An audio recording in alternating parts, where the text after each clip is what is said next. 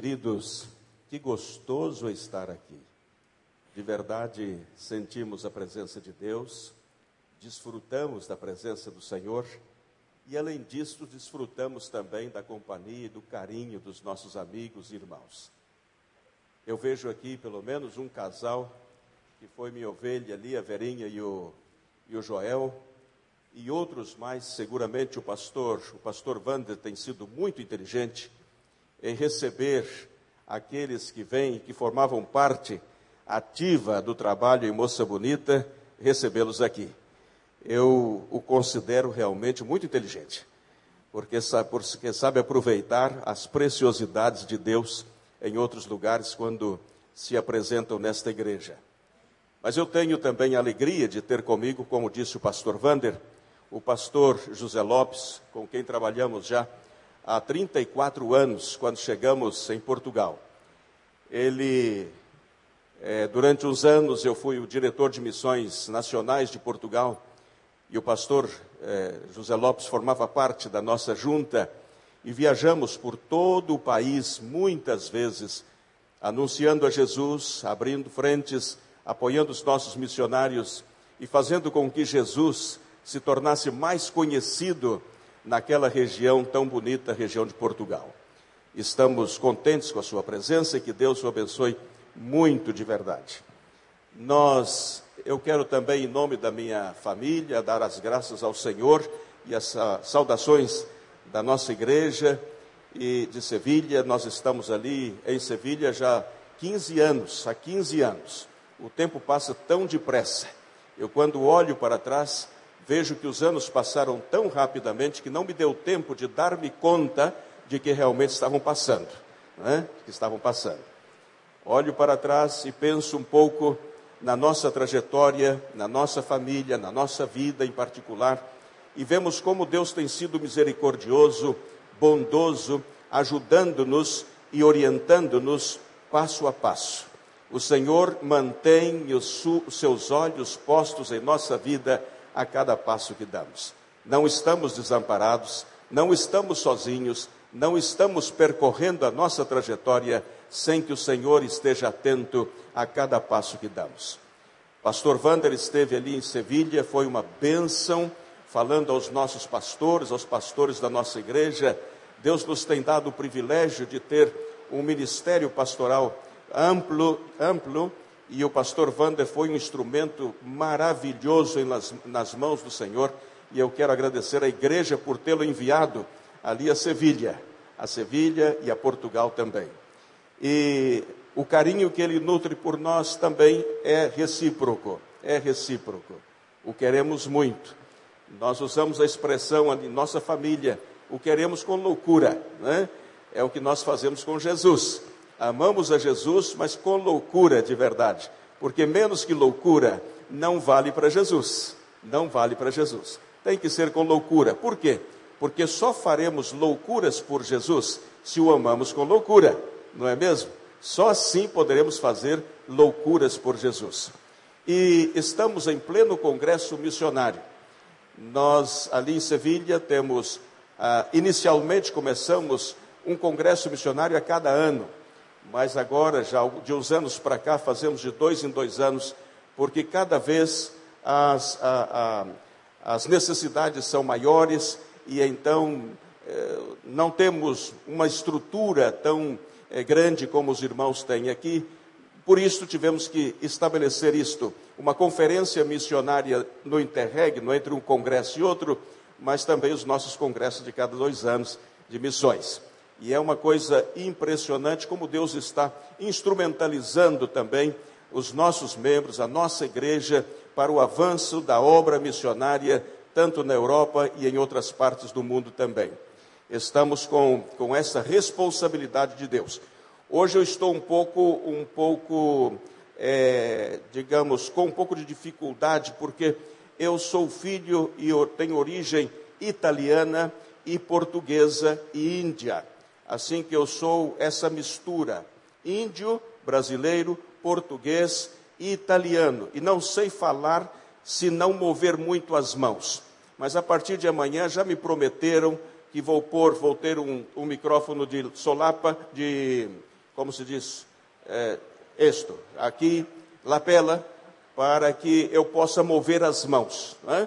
possa mover as mãos. E então as coisas vão ficar mais fáceis para mim, porque os irmãos podem entender que quando um está assim um pouco apertado, tem mais dificuldade um bocadinho, né? Mas o nosso lema no congresso é envolver, envolver. E, eu gostaria, neste momento, que abríssemos as nossas Bíblias em 2 de Timóteo, capítulo 3. E esse texto é muito interessante, capítulo 3.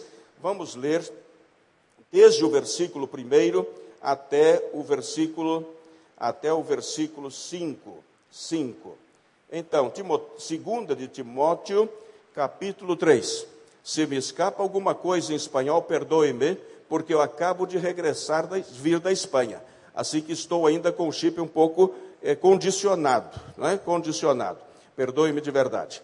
Ah, o texto bíblico diz o seguinte: Sabe, porém, isto, que nos últimos dias sobrevirão tempos trabalhosos, porque haverá homens amantes de si mesmos, avarentos, presunçosos, soberbos, blasfemos, desobedientes a pais e mães, ingratos, profanos, sem afeto natural, irreconciliáveis, caluniadores, incontinentes, cruéis, sem amor para com os bons, traidores, obstinados, orgulhosos, mais amigos dos deleites do que amigos de Deus, tendo aparência de piedade, mas negando a eficácia dela. Destes afasta-te. É interessante, não é? Parece que o apóstolo Paulo está descrevendo o século 20, 21, não é? Parece que, de uma maneira tão profética, uma antivisão daquilo que iria acontecer nos dias que estamos vivendo, que nós estamos vivendo. É impressionante a coincidência. Nós estamos vivendo hoje, nestes últimos dias, tempos muito difíceis, pero muito difíceis, porque haverá e há homens narcisistas e mulheres também, homens amantes de si mesmos. Nós encontramos os avarentos, aqueles que têm apreço e são apaixonados e enamorados do dinheiro, aqueles que realmente é, amam o dinheiro por em cima de todas as coisas. Certa vez, na nossa, é, quando estava em Portugal, é, um membro da minha igreja alugou uma casa de uma senhora já um pouco maior de idade. E então, um dia ele me chamou e disse, pastor, a, a minha, a minha é, senhoria que vive na parte de baixo da minha casa, ela está tendo alucinações. E eu estou preocupado com isto.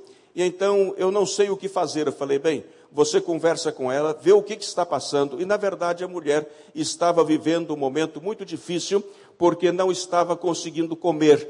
Ela não comprava comida para ela. E então ele começou a dar a comida. Ele levava a comida para aquela senhora e dava-lhe de comer a cada dia, tanto por la manhã, como por la, tanto pela manhã como pela tarde. E então ele, quando aquela senhora morreu, ele foi para ajudar a preparar a mulher. Quando levantou o colchão, a mulher tinha uma fortuna debaixo do colchão. Avarento. Eu costumo dizer que o avarento é bom só depois de morto. Porque vivo, ele não dá melhor comida, melhor roupa, melhor estudo aos seus filhos. Ele economiza, economiza, mas depois, quando morre, é uma maravilha porque aí a família fica com tudo aquilo que ele conseguiu economizar e que inclusive privou a família de um pouco mais de conforto para que eles, para que eles agora pudessem ter realmente um pouco mais de abastança. É verdade, o avarento só é útil depois de morto. Nós encontramos pessoas, e inclusive alguns crentes evangélicos, que têm muito amor com os recursos financeiros, mas se esquecem de que quando morrem, e de repente, se não morrem, mas o Senhor Jesus vem, todas estas coisas ficarão para a besta, ficarão atrás. Se Jesus regressa, todo aquele dinheiro e a fortuna que deixamos nos, no, nos bancos ficam atrás e perdem a oportunidade de ajudar na salvação e na expansão do reino de Deus em várias partes do mundo. É impressionante como o Senhor instrumentaliza a nossa vida e os nossos recursos para que o mundo conheça Jesus. Nós estamos cantando e com entusiasmo, com alegria, e vibramos incluso, e até mesmo chegamos a chorar emocionados, mas muitas vezes não dispomos daquilo que Deus coloca em nossas mãos para ser para o serviço e a expansão do reino de Deus. Mas aqui não está os avarentos, os presunçosos, os blasfemos e etc. Pessoa, aqui está a radiografia do século 21, século 21. A palavra de Deus nos diz que isto é o cumprimento da mesma palavra, que diz que nos últimos dias, é, por se multiplicar a iniquidade, o amor de muitos se esfriará. Esta é a expressão da palavra de Deus. E é interessante que a, que a, a, a, iniquidade não está se somando, está se multiplicando. Três vezes três, ou três mais três, são seis. Mas três vezes seis já são nove. E é impressionante como a iniquidade se está multiplicando entre nós. Não encontramos já a paz, não encontramos a tranquilidade, não encontramos a serenidade, convulsões aqui, problemas ali, revoluções em outros lados, assassinatos e tantas outras coisas que estão acontecendo no nosso mundo que se escapam ao nosso controle e incluso se, se escapa a nossa, nosso próprio entendimento por que estão passando tantas coisas hediondas com o ser humano, consequência de suas próprias ações ou consequência também das ações dos seus semelhantes. A verdade é que a situação está cada dia mais complicada, mais complicada. Se esta situação que vemos hoje, o nosso mundo, segundo nosso entendimento, já não há marcha atrás já não, os governos, alguns deles, estão empenhados em, em estancar um pouco tanto a corrupção, tanto a maldade, a criminalidade e tantas outras coisas que implicam o ser humano e ao mesmo tempo destrói e acabam com a sua facilidade ou a sua paz interior e até mesmo as suas próprias famílias. Nesse tempo de desagregação da família e câmbio, inclusive, de conceitos do que é a família, neste contexto, nós precisamos entender que estamos inseridos neste contexto como igreja e temos que ter, como igreja, nós temos que ter um perfil especial para conseguir sobreviver em meio a esse contexto de tanta turbulência emocional, de tantos, tantas tempestades sociais. Nós temos que realmente buscar entender quais são os planos de Deus para nós, como igreja, metidos neste contexto. E é verdade. Para esse contexto atual, em que a situação está tão caótica e tão desesperadora, é preciso, a igreja precisa ter um perfil especial ou precisa é, desenvolver alguns aspectos muito particulares para que ela possa sobreviver nesse contexto. Uma das coisas que apontei aqui para que nós pudéssemos é, compartilhar com os irmãos é neste contexto uma igreja para dar respostas às necessidades do ser humano na situação em que nós estamos é preciso que a igreja redescubra o poder e a importância dos joelhos. Uma das frases que Deus me deu ao meu coração é esta: joelho no chão e boca no pó. Somente assim nós conseguimos realmente é, responder às necessidades imperiosas do ser humano que está ao nosso, ao nosso entorno e ao nosso redor. A palavra de Deus nos diz que é preciso que redescubramos a importância dos joelhos. Amanhã, possivelmente, falaremos sobre este tema, mas é, eu considero de suma importância a dedicação à oração. Sem a oração é impossível uma igreja desenvolver sua atividade e exercer uma influência relevante neste contexto que acabamos de explicar e mencionar aos irmãos. É impossível uma igreja responder às necessidades da sociedade. Eu me lembro que quando era, eh, quando havia, antes de casar-me, tinha os meus companheiros de oração, pelo menos quando tinha os meus 17 anos, 18 anos, nós formamos um grupo de oração, um núcleo de oração.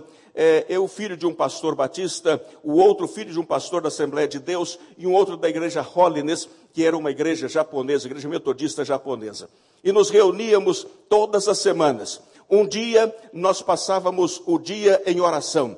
Outro dia nós passávamos toda a noite orando também. Tinha meus 17 anos, 16 anos mais ou menos, e um deles era japonês, era um, um médico japonês que havia terminado o seu curso, estava se preparando já para ir para o campo missionário, e ele estava noivo de uma garota é, nipo-brasileira também, e então a, a, a, sua noiva estava terminando o curso na universidade de enferm, enfermaria, enfermaria, enfer, enfermagem, perdão, enfermagem, para que eh, pudessem os dois saírem juntos para trabalhar no campo missionário. Eh, e o outro era um industrial um pouco maior que eu, eles tinham, os dois eram maiores que eu, mas a verdade é que nós nos dávamos muito bem. Então tínhamos aquilo, aquela é, persistência nas nossas orações. Mas esses dois amigos, com eles aconteceram coisas muito interessantes. Primeiro, no dia do meu casamento, o Ratiro Sugizava não pôde ir ao meu casamento, porque ia, eu estaria casando muito longe daqui uh, de Curitiba, e então ele não pôde ir ao meu casamento.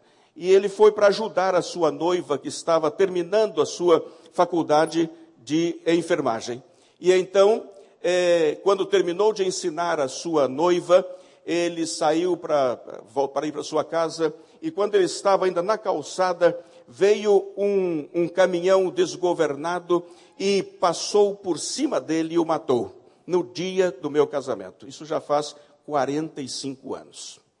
Morreu meu primeiro companheiro de oração. Ficamos juntos o outro, Mussolini e eu. Seguimos orando.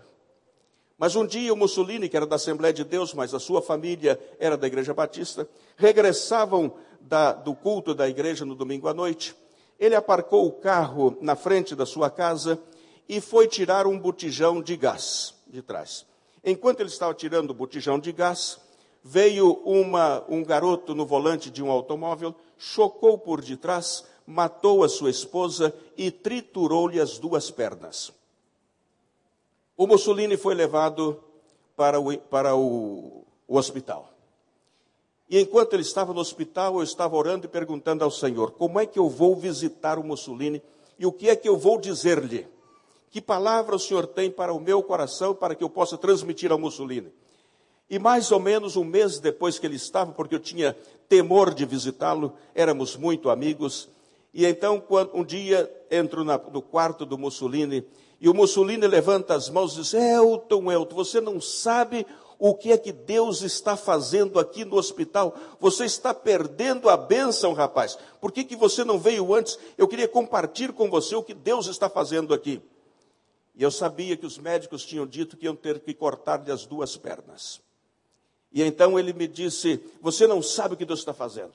Deus já trouxe aqui a família do garoto que, que chocou contra nós, já falamos de Jesus, eles já aceitaram a Jesus, se comprometeram de ir à igreja, o médico tal aceitou a Cristo, o médico tal aceitou a Cristo, a enfermeira tal já aceitou a Cristo, e você não sabia nada disto.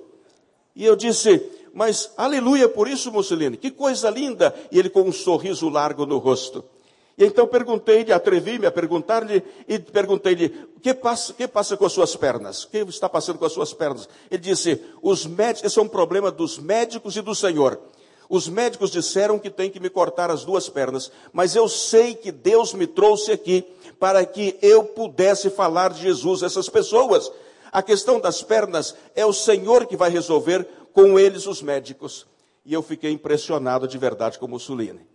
Mas oito meses depois, o Mussolini saiu do, do hospital, caminhando tropegamente, já necessitava ter muito cuidado, já não tinha a agilidade que tinha anteriormente, mas a verdade é que conseguia caminhar.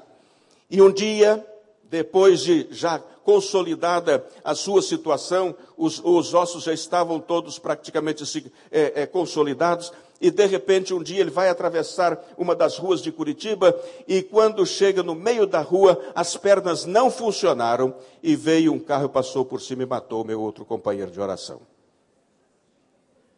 Você não corre risco de vida por ser meu companheiro de oração. De verdade.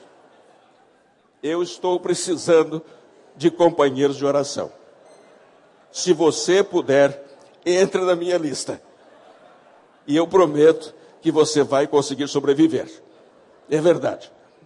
Mas a verdade, irmãos queridos, é que já naquele tempo, Deus nos ajudou a fazer um acervo.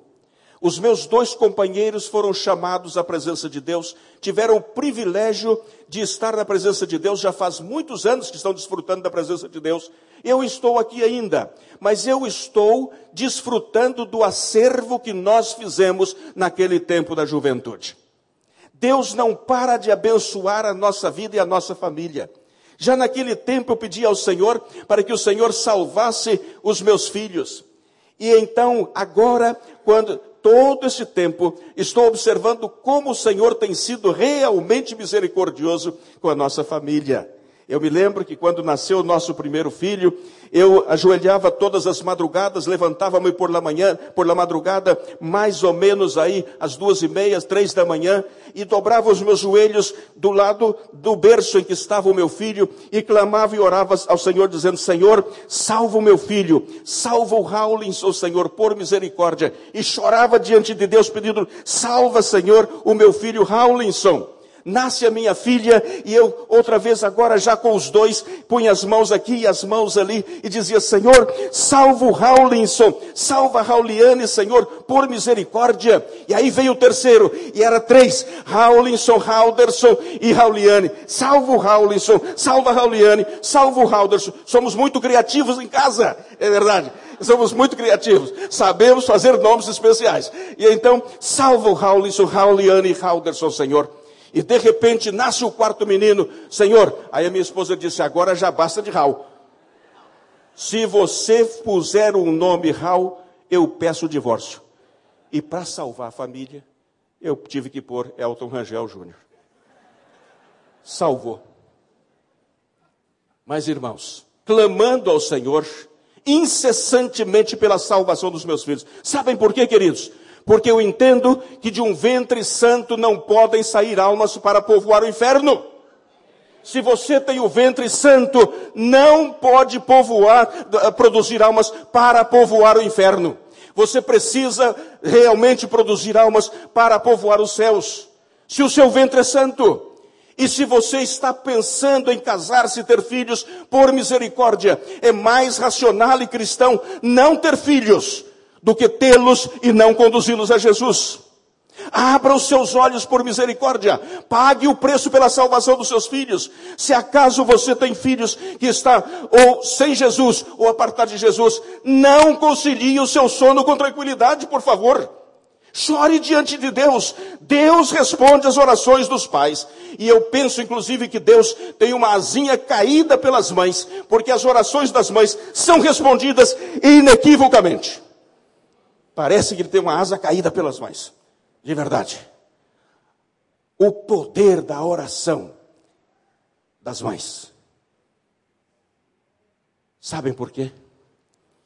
Pelo facto de haver gerado seu filho no, seu ventre, de haver conversado com ele enquanto estava no ventre, de haver aprendido a amá-lo, de verdade.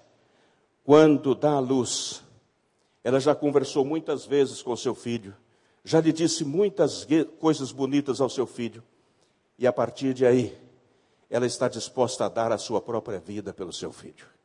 E quando ora, ora com uma intercessão tremenda. É verdade. Queridos, é preciso redescobrir os joelhos. A igreja tem que caminhar de joelhos. Quando estava falando, quando os meus filhos eram pequenos, e eu dizia que alguém tinha dito que se o diabo tivesse dez bombas atômicas e liberdade para jogá-las em qualquer parte do mundo, não as jogaria sobre as dez megalópolis mais importantes do mundo. Não. Certamente ele jogaria sobre os dez aposentos mais poderosos na oração. Porque o, o diabo não tem interesse em destruir somente as pessoas. Ele tem interesse de destruir os aposentos mais poderosos na oração. A minha filha me disse, papai, enquanto subíamos o elevador, disse, papai, eu quero que o meu, o meu aposento seja um desses. eu quero dedicar o meu tempo à oração. Queridos, eu louvo ao Senhor, porque Deus não só salvou os meus filhos, oramos muito tempo por eles, todas as madrugadas.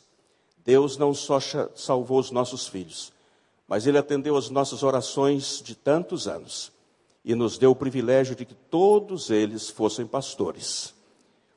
Desde o mais pequenino, que tem hoje 37 anos, que é missionário em Cabo Verde, o segundo, que é, tem 38, que está de missionário no Chile, é missionário no Chile. O outro que tem 41, que está nos Estados Unidos, que é a minha filha, ministra de música, atuando no ministério, trabalhando com seu marido, que também é pastor. O outro maior, que está em Curitiba como pastor de uma das igrejas ali no, no, no, em Curitiba. Deus fez com que as nossas orações se tornassem realidades. Mas eu pago o preço hoje. Porque quando o Espírito Santo, numa madrugada no norte de Portugal, muito frio estava, orando e dizia ao Senhor: Senhor, por misericórdia, chama os meus filhos para o ministério. Era uma obsessão que eu tinha. Entrava no carro e orando e dizendo: Senhor, chama os meus filhos para o ministério, por misericórdia. Por misericórdia, chama os meus filhos, Senhor. Ia para qualquer parte, em qualquer lugar que estivesse, Senhor, chama os meus filhos. Sabem por quê, irmãos? Que eu estava obsessionado ou obcecado para que os meus filhos fossem pastores porque eu faço aquilo que eu amo para não precisar trabalhar. É verdade. Eu faço aquilo que eu amo para não precisar trabalhar. Porque o ministério não é trabalho, é desfrute, é gozo. É algo tão gostoso, tão maravilhoso, que não pode ser considerado como trabalho. Nós somos uns privilegiados, não é verdade, pastor? Porque Deus nos escolheu para desfrutar daquilo que nós fazemos. Eu queria que os meus filhos também tivessem o privilégio e a honra de serem pastores. E naquela madrugada, enquanto estava orando, dizia: Senhor, chama os meus filhos. O Espírito me disse: Basta já, eles vão ser pastores. Mas eu disse: Não, Senhor, eu não quero que sejam pastores, eu quero que sejam pastores enamorados de Jesus, apaixonados de Jesus, que amem a Jesus com loucura, Senhor, para que possam fazer loucuras por Jesus. Que realmente o homem é até a raiz da alma. E sabe, irmãos, Hoje, quando vou visitar os meus filhos, eles não têm tempo para mim. Se quero andar com eles, eu tenho que montar no carro com eles, ir fazer as visitas, ir fazer isso, fazer aquilo. E é nesse tempo que nós podemos conversar. É o preço que se paga, mas aleluia por isto. Aleluia por isto. Oração. Oração e de joelhos. Algumas pessoas dizem, eu estava falando a um grupo de pastores, e os pastores, um pastor, depois que terminamos a nossa reunião, nós tínhamos mais ou menos uns 600 pastores naquele dia, e então, falando este grupo, ao final de todo, falando acerca da importância dos joelhos na oração, porque dos joelhos nós tiramos, daqui nós tiramos a esposa, o marido, o trabalho, o dinheiro, tudo nós tiramos daqui. E Deus nos deu o privilégio de ter dois joelhos, imaginem vocês, imaginem os irmãos, dois joelhos. Se ele tivesse feito com um joelho só, já imaginou? Seria bonito igual, né? Mas a verdade é que nos deu os dois. Porque daqui nós podemos tirar tudo o que nós necessitamos para a nossa vida. E então, um jovem pastor, quando terminei o culto, terminei a pregação, ele me perguntou, disse, pastor, por que de joelhos? Deus não nos ouve quando estamos orando sentados? Eu disse, claro que sim. Deus nos ouve enquanto ele me perguntava, eu não tinha pensado nisso ainda antes, e comecei a pensar que resposta eu vou lhe dar. E enquanto ele me disse, por que de joelhos? Eu disse, ele não nos ouve sentados? Ele disse, eu disse sim. Ele nos ouve sentado. Ele nos ouve deitado. Ele nos ouve de cabeça para baixo. Ele nos ouve em qualquer posição que estivermos. Mas ele prefere de joelhos. Ele disse, mas por que, pastor? Eu disse, primeiro, porque Deus merece. Porque Deus merece e Ele deseja e Ele espera de nós o reconhecimento da Sua majestade. Cada vez que Antigamente era mais comum. Nós temos o nosso rei em, em Espanha. E cada vez que alguém vai passar perto dele, faz vênia. Outros se ajoelhavam antigamente, se ajoelhavam diante de qualquer rei ou rainha. Se eles, se os homens se ajoelham diante de outros homens, por que não ajoelhar-se diante do Rei dos Reis e Senhor dos Senhores? Porque temos que sentar-nos comodamente e estar conversando com Ele desta maneira: por que não dobrar os nossos joelhos? Segundo, e eu aprendi e observei isto com os próprios muçulmanos. E nos aeroportos onde estou muitas vezes, eu observo que os muçulmanos, eles tiram a sua alfombra, a sua, o seu tapete, colocam no chão e começam a, a orar virados para Meca. E ali estão eles orando a um Deus que não pode salvar. Ali estão eles orando a um Deus que, eh, cujo livro está indicando a morte dos fiéis. Enquanto nosso Deus é um Deus de amor, de misericórdia, nos diz: os infiéis precisam de salvação, não precisam da morte, não precisam ser assassinados, eles precisam de salvação. Por que não dobrar os nossos joelhos diante dele, reconhecendo a sua soberania? Segundo lugar, lhe disse ao jovem, porque reconhecemos a nossa pequenez, a nossa dependência total dele. Dobramos os nossos joelhos diante dele, porque sabemos que sem ele é impossível prosseguir na vida com uma vida vitoriosa. Em terceiro lugar, eu disse àquele pastor, é que estando de, de pé, as pedrinhas que entram nos nossos sapatos muitas vezes nos ferem os pés. E algumas vezes, quando entra uma pedrinha muito pequenina, eu não sei se passa com os irmãos assim. Quando passa comigo, entra uma pedrinha muito pequenina, eu começo a fazer assim, assim, até que a pedra fique naquele lugarzinho, na parte é, é, côncava do, do, do, pé. Porque eu não posso tirar o sapato, que a meia muitas vezes está furada, então tem que ficar fazendo assim, não é? Até que ela se ajusta. Então, mas quando um caminha de joelho, as pedras nos sapatos não fazem diferença. Não fazem diferença. A melhor maneira de tirar pedra do sapato é caminhando de joelhos. E a pedra no sapato pode ser o seu patrão, pode ser o seu empregado, pode ser a sua esposa, pode ser o seu marido, pode ser o seu filho, pode ser a sua filha, pode ser o seu amigo, pode ser quem seja, a pedra no seu sapato. E a melhor maneira de tirar pedra do sapato é caminhando de joelhos diante de Deus. E em, ter, em quarto e último lugar, eu já tenho, estou cumprindo agora 66 anos. Já não sou uma criança. 66, coisa linda, né? 66 anos. Você olha para mim e pensa que eu tenho 30, né? Mas a verdade é que eu gosto, me engana porque eu gosto de ser enganado. Mas a verdade é que eu nunca vi uma pessoa, estando de joelhos, o diabo poder passar-lhe uma rasteira. É possível passar uma rasteira em alguém que está de joelhos? É possível? Você já viu alguma vez? Não. Se você quiser evitar as rasteiras do diabo, então você precisa andar de joelhos. É impossível ser rasteirado pelo diabo quando estamos de joelhos. Mas, queridos, para que nós possamos estar de pé diante dos homens, precisamos estar de joelhos diante de Deus. Essa é a primeira, é a primeira é, importância, a primeira virtude, a primeira característica que uma igreja para esse tempo precisa ter. Eu não sei se o tempo já passou. Terminou já? Tá. Então vamos à segunda, porque temos outros três ou quatro dias pela frente. Não é? Se não terminarmos hoje, aqui está o meu esboço para o sermão, então daqui a pouquinho nós terminamos, está bem? Então vamos lá, segunda. Descobrir e envolver-se com os projetos que Deus tem para a própria igreja. Uma das coisas que a mim me, me encanta é entender com clarividência, discernir com sabedoria aquilo que Deus tem para a igreja local. Deus tem projetos específicos para cada igreja. Eu estava observando aqui todos os trabalhos que a igreja do Recreio está desenvolvendo. E estava glorificando a Deus, sentado aí, por esta visão que Deus deu à igreja do Recreio.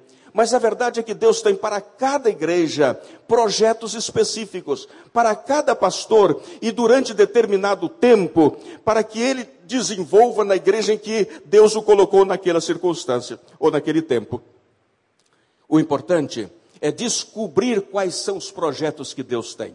Para Sevilha, quando Deus nos mandou para Sevilha, eu estava no púlpito da igreja de Moça Bonita, orando, perguntando ao Senhor, enquanto a coral cantava, enquanto os crentes estavam vibrando e alabando ao Senhor, eu estava sentado ali perguntando ao Senhor, quais são, quais são as linhas mestras que o Senhor tem para a igreja batista em Sevilha? Uma igreja com 40 pessoas, 45 pessoas naquela altura. Quais são, Senhor? E então o Senhor me disse: Você vai desenvolver ali três coisas. O tripé será este: oração, santificação e missões. E aí está. E dentro disto, comecei a perguntar-lhe quais são os projetos específicos, Senhor.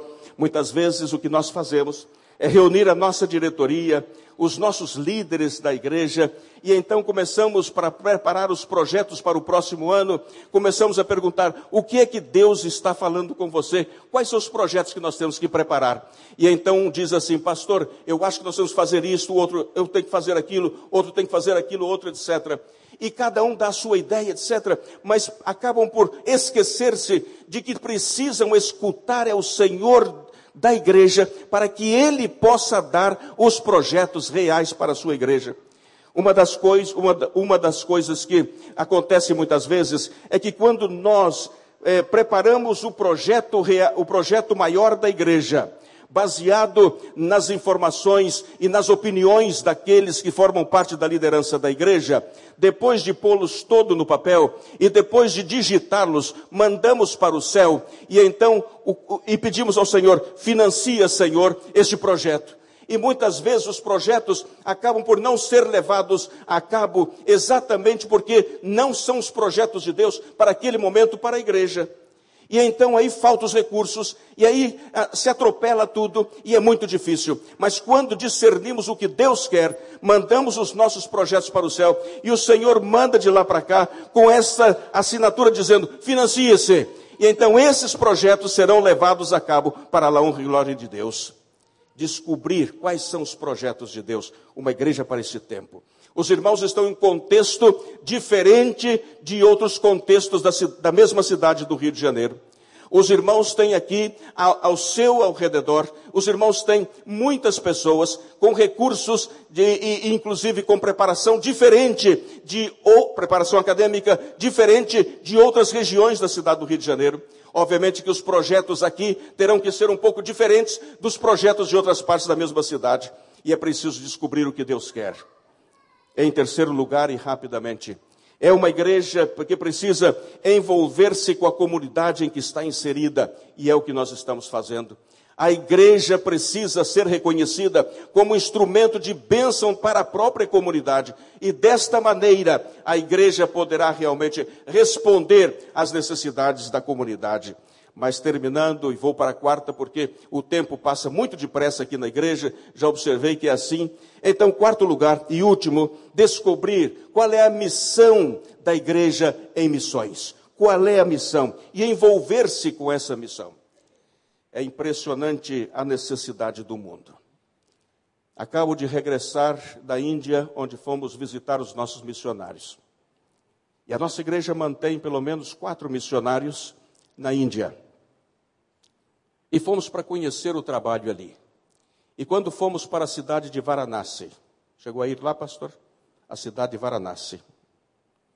E ver as trevas que dominam, a miséria que domina, aqueles que, por causa das castas, da divisão de castas, os jovens, quando nascem naquelas castas inferiores ou subcastas, sabem que só depois do, da morte do seu tem que cumprir o karma aqui, só depois da morte que pode res, ressuscitar numa casta melhor. E perdem as ilusões, e perdem o sentido de viver. E alguns deles jogados na beira da rua, sem nenhum futuro, mirando o infinito, como se estivessem somente esperando o momento da morte, com a esperança de que possam ressuscitar em outra casta melhor. Perderam o sentido. Levantamos-nos às cinco da manhã, para ver o culto que eles prestam ao Deus Sol, e ali estão, estavam aquela multidão de gente banhando-se no rio Ganges, que é o rio que purifica os pecados, para liberar-se dos seus pecados. Mas é o mesmo rio em que jogam os corpos, os pedaços dos corpos depois de mortos, para que eh, possam flutuar sobre o rio e, e desta maneira levar-se para outros lados. É impressionante. Fomos no lugar onde eles queimam os corpos, porque a pessoa tem melhor recurso financeiro, ele pode queimar e jogar as cinzas no rio. Mas aqueles que não têm dinheiro para comprar a madeira, a madeira, então seus corpos não se queimam totalmente e são jogados no rio. E neste mesmo rio, eles tomam seu banho, eles tomam sua água e eles levam água para casa para beber. É impressionante. A escuridão e a, escravi, e a escravidão na, religiosa. E aquilo, enquanto estava caminhando por Varanasi e em outras cidades da Índia, eu olhava aquele povo e dizia: Senhor, eles não conhecem a Jesus e conversamos com algumas das pessoas que estavam ao nosso redor. Se já, ouvia falar, já, já tinham ouvido falar de Jesus, não conhecemos, não sabemos quem é. Jesus, não sabemos quem é. Eles precisam de Jesus. 1.200 milhões de pessoas, ou 1 bilhão e 200 milhões de pessoas, que precisam ouvir falar de Jesus. Um dos nossos missionários, durante 22 anos, ele esteve trabalhando entre os muçulmanos, ele se dedica só ao trabalho com os muçulmanes. Ele não fala aos budistas, ele não fala aos, a, aos demais, qualquer outra classe de religião. Não, ele fala com os muçulmanes. E então ele levou 22 anos trabalhando entre os muçulmanes, sem um fruto sequer. 22 anos depois, ele sentiu da parte de Deus uma revelação e Deus então mostrou-lhe como ele precisava fazer. Hoje ele tem 91 famílias convertidas para Jesus. 91 famílias. Nós estivemos com ele, trabalhamos com ele, corremos com ele, vivemos com ele e vimos a sua paixão pelos muçulmanes. Queridos, é preciso que façamos a nossa parte. O reino de Deus só se estenderá se a igreja cumprir com a sua missão. O Senhor deixou-nos a responsabilidade de ir por todas as nações. Nós temos aqui ao nosso redor pessoas necessitadas, carentes, mas nós temos também nas outras partes do mundo pessoas que estão precisando muito de nós. E quantas vezes, quando dobramos os nossos joelhos, vemos os rostos daqueles que realmente estão trabalhando para Jesus, em alguns países que temos visitado e sentimos como Deus está abençoando suas vidas. Fomos ali à Índia, porque a nossa igreja comprou um terreno para que pudéssemos construir um templo e construímos o templo. E fomos também para assistir à formatura do primeiro grupo de obreiros, oriundos do islamismo, oriundos do budismo, oriundos é, é, é, de outras religiões que vieram também. Pois aqueles homens e mulheres receberam a instrução e a preparação, fizeram o curso de obreiro aprovado, e a alegria que tiveram quando receberam o seu diploma de obreiro aprovado para servir a Jesus. É impressionante, não é mesmo? Como eles desfrutam com Jesus, porque agora estão livres, estão libertos, mas eles estão precisando de ajuda para trabalhar. A maioria deles não tem recurso financeiro para seguir trabalhando. A igreja de Cristo naquela região tampouco tem dinheiro para sustentá-los. E eu estava pensando nesses mesmos dias, agora esses dias, estava pensando, é, é impressionante, com 100 euros mensalmente, nós damos a condição para que eles possam trabalhar só para Jesus. Com 100 euros mensalmente. Nossa igreja tem pelo menos três famílias na Etiópia. E sabem, irmãos, quanto nós pagamos para cada família? Uma família tem o casal e sete filhos. A outra família tem o casal e nove filhos. A outra família tem o casal e estão contando os filhos porque ainda não sabe bem quantos tem. Mas a verdade é que sabem quanto a nossa igreja manda para um sustento digno dos obreiros na Etiópia? Nós mandamos 30 euros mensalmente e tem um sustento melhor que qualquer outra profissão na sua cidade, do seu povo. Impressionante. Eu fui pregar numa igreja, numa igreja etíope nos Estados Unidos. Mais de mil pessoas. E o pastor estava falando acerca de que queria pelo menos adotar 20 famílias na Etiópia. E depois de falar sobre missões e de mostrar o centro de expansão missionária, ele disse: Nós vamos adotar 20 famílias na Etiópia. Eu disse: Não, adotem 17, porque três nós adotaremos. Três nós vamos adotar. Queridos, é fácil fazer a obra do Senhor. O difícil é fazer com que o povo de Deus entenda que é fácil fazer a obra de missões no mundo. O difícil é isto. Deus conta conosco. O segredo de uma igreja vitoriosa, uma igreja para este tempo, é sem dúvida caminhar de joelhos no chão, no chão e boca no pó. E Deus vai revelar aos irmãos, cada passo que estão dando vai revelar novos projetos, novos desafios para a sua glória, para a sua honra. E quanto mais nós investimos na obra missionária, mais Deus investe em nós mesmos. Quanto mais investimos na obra, mais Deus investe em nós mesmos. Assim que se queremos ser prósperos, de verdade prósperos, precisamos investir mais no reino de Deus. Nossa igreja, quando cheguei, estávamos construindo o nosso templo. Chegamos, a nossa construção estava totalmente parada. Levavam seis anos sem tocar na construção do templo. O nosso templo, o pastor Vander conheceu tem cerca de 3 mil metros quadrados de área construída, e estava parado, totalmente parado. Para pregar no domingo, no, no inverno, eu tinha que andar com o púlpito para lá e para cá, porque não tinha telha lá em cima, tinha só um zinco, e então não podia, eh, eh, havia penetração de água.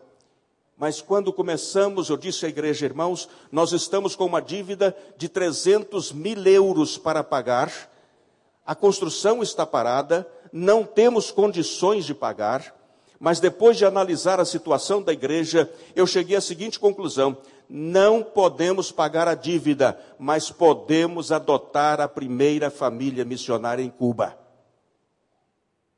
Isso sim, dinheiro para adotar a família em Cuba nós temos, só não temos dinheiro para pagar a dívida. Não temos temos que fazer um reescalonamento da dívida, temos que analisar todos, todos os, os ângulos da mesma necessidade da igreja e então depois sim tentar equilibrar a nossa situação financeira. E aí o que aconteceu? Adotamos a primeira família missionária, de repente começamos a adotar a segunda, a terceira e assim sucessivamente, e Deus foi nos abençoando, e de repente o Senhor foi abrindo as portas dos céus, as janelas dos céus, e Deus foi derramando bênçãos e eu dizia à nossa igreja: a prioridade da nossa igreja não é o templo.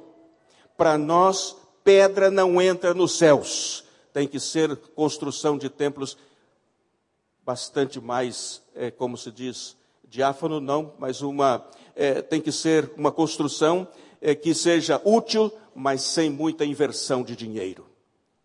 Pedra não entra no reino dos céus, irmãos o que entra nos céus são almas salvas por Jesus.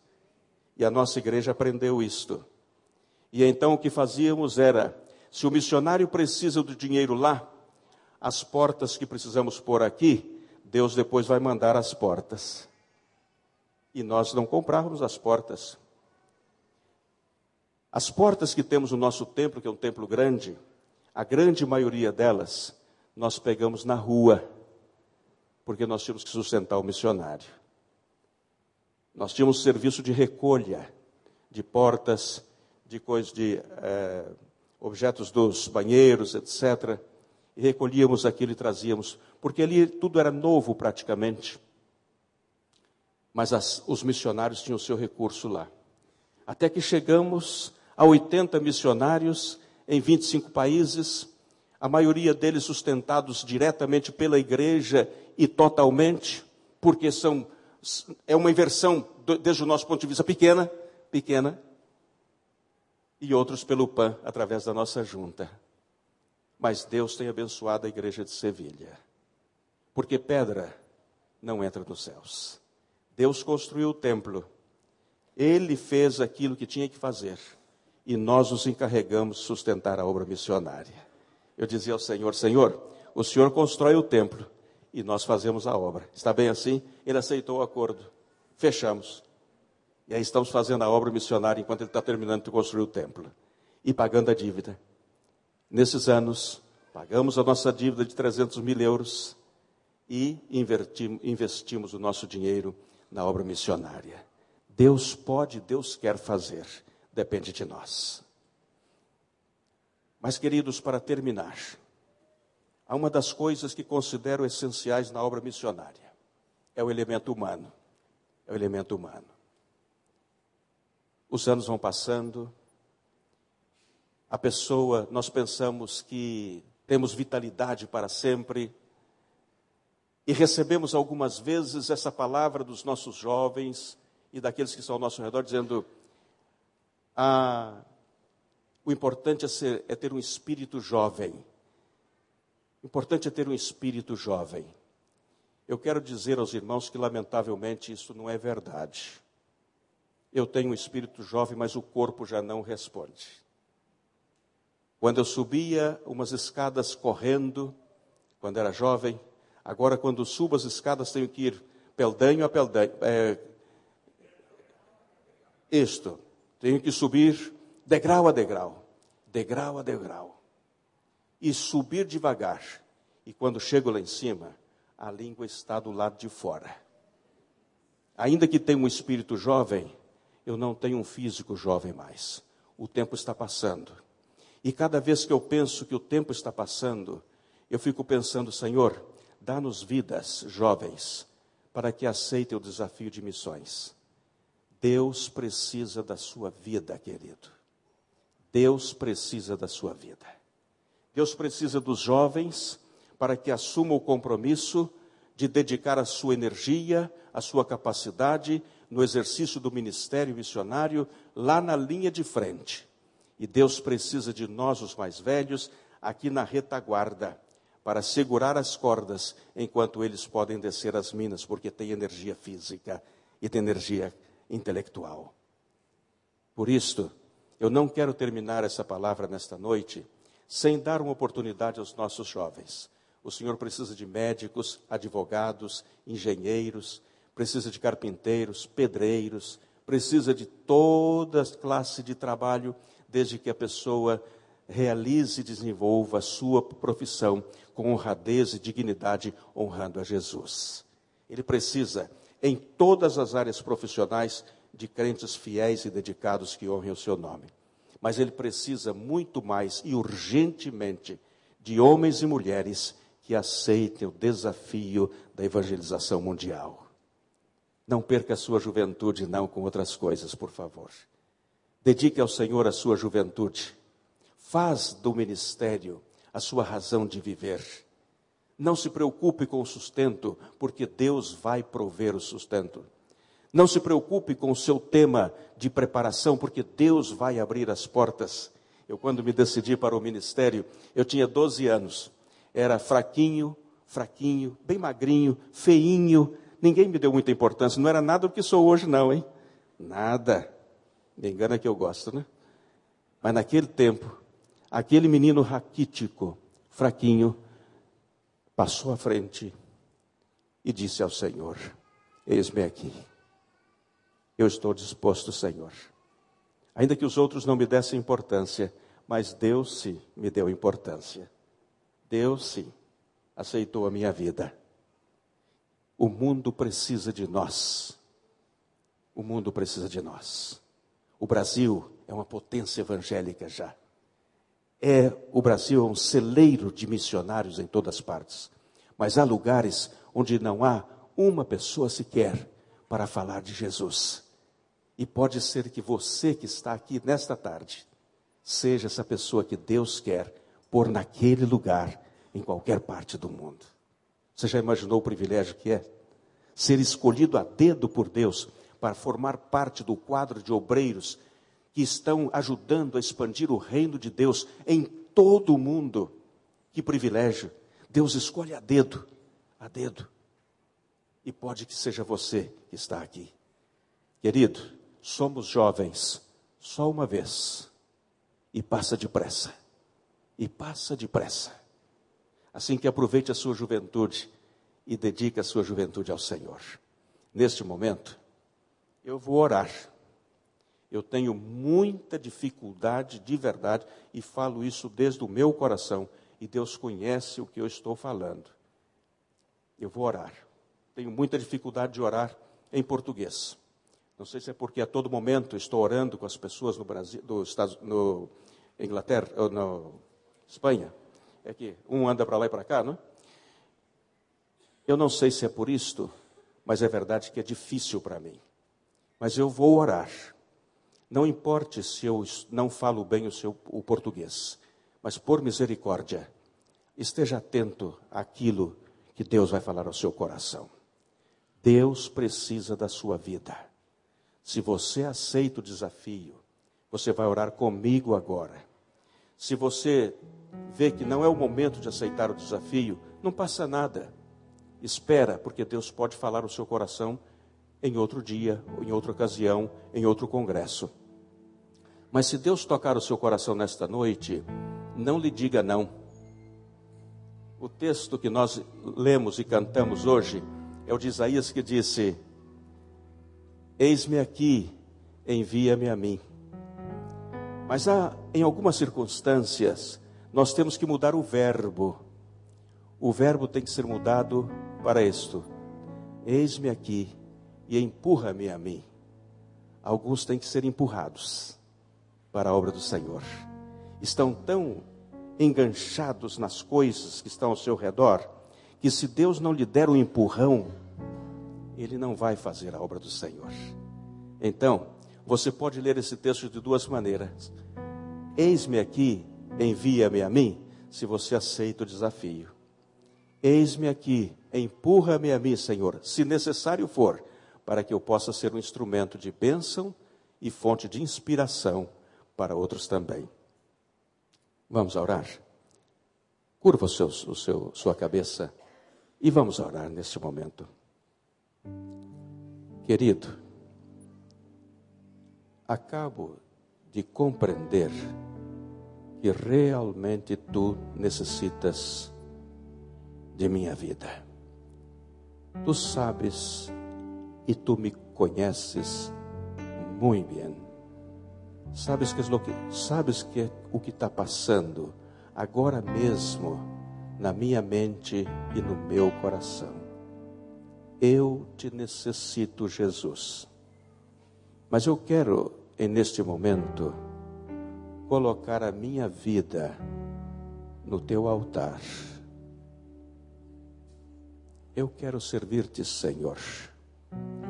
Eu quero dedicar-te a minha vida, o meu ser, para que tu possas instrumentalizar como tu queiras para a honra e glória do teu nome. Querido, eis-me aqui, eu estou disponível.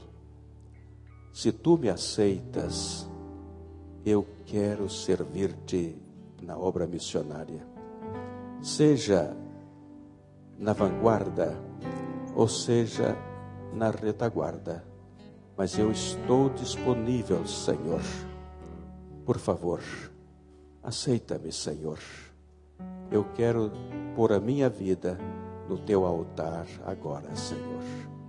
Por isto, eu estou aceitando este desafio, porque sei que tu podes transformar as coisas pequenas em instrumentos de bênçãos para outras vidas. Obrigado, Senhor, por, pela oportunidade que tu me estás dando agora mesmo de, de oferecer-te a minha vida em tuas mãos. Enquanto estamos orando, eu gostaria de saber quantos dos nossos irmãos estão orando comigo e estão dedicando a sua vida agora mesmo. Levantem as suas mãos. Eu quero orar pela sua vida. Pode levantar a sua mão se você está. Aleluia, aleluia, aleluia, aleluia, aleluia por suas vidas. Aleluia por isto. Eu vou pedir-lhes o seguinte: que passem aqui adiante aqueles que estão aceitando o desafio da obra missionária, passe aqui adiante. Vamos ficar de pé. Passe aqui adiante que nós queremos orar pela sua vida. Eu vou pedir ao pastor Wander, aos pastores da igreja, para que venham aqui comigo, vamos impor as mãos sobre eles. Vem aqui, todos os, os irmãos que estão orando comigo, aceitando este desafio da obra missionária, fiquem aqui no altar do Senhor. Nós queremos orar pela sua vida agora. Deus precisa da sua vida. Deus precisa da sua vida. O reino de Deus precisa da sua vida. E nós queremos orar pela sua vida agora. Deus vai fazer aquilo que Ele quiser com a sua vida. Se há alguém que quer aceitar a Jesus como Salvador pessoal nesta noite, pode passar aqui à frente também. Pode vir aqui que nós vamos orar pela sua vida. Se você está aceitando a Jesus como Salvador pessoal, passe aqui à frente. Nós queremos orar também pela sua vida neste momento. Se há alguém que está querendo fazer isto hoje, porque o Espírito trabalha no nosso coração e na nossa vida, não é? Ele nos induz a aceitar a Jesus, seja a mensagem que, for, Ele quer e Ele faz o que Ele quer na nossa vida, não é? Vamos estar aqui em oração. Eu vou pedir ao pastor, pastores, passem aqui à frente, aqui, venham aqui abaixo. Pastor Lopes, vem aqui também. Vamos orar por todas essas pessoas. Vamos impor as mãos sobre eles, por favor, e orar por eles. Graças a Deus por estas vidas preciosas, né? Vamos orar. Pastor Wander, ora, pastor, por favor. Senhor, nós queremos louvar o teu nome por essa noite. A convicção e a certeza da tua presença entre nós. A tua palavra calou fundo os nossos corações. E agora, Senhor, aceitando esse desafio de sermos teus, de sermos, ó Pai, participantes desta grande obra missionária aqui no mundo, estão à frente os meus irmãos e irmãs. Eu te suplico que, em nome de Jesus, o Senhor dê graça à vida de cada um deles, que o Senhor possa revesti-los com o teu poder e colocar no coração deles com clareza o chamado para o qual estão sendo desafiados nesta noite aqueles que estão aqui, ó Pai, confessando Jesus pela primeira vez, que esta seja, ó Pai, uma decisão consciente e que neste momento sejam selados pelo Espírito Santo da promessa. Pai de amor, faz a obra na vida de cada um. Toma no coração, nas mãos, ó Pai, a vida de cada um que está aqui na frente. E continua derramando graças sobre nós, sobre a vida do pastor Elton, sobre este congresso, Senhor que ao sairmos daqui no domingo à noite, tenhamos a certeza da tua presença, do teu chamado e que muitas e muitas vidas rendam-se a Jesus Cristo, nosso Senhor. Obrigado por este momento, Pai. Abençoa estas pessoas, suas famílias, suas crises pessoais. Que o Senhor tome a vida de cada uma delas e dê graça, dê solução, dê direção e dê a tua bênção para que elas sejam bênçãos na vida e nas vidas de outras pessoas, em nome de Jesus Cristo. Amém. Amém. Que Deus abençoe, meus irmãos.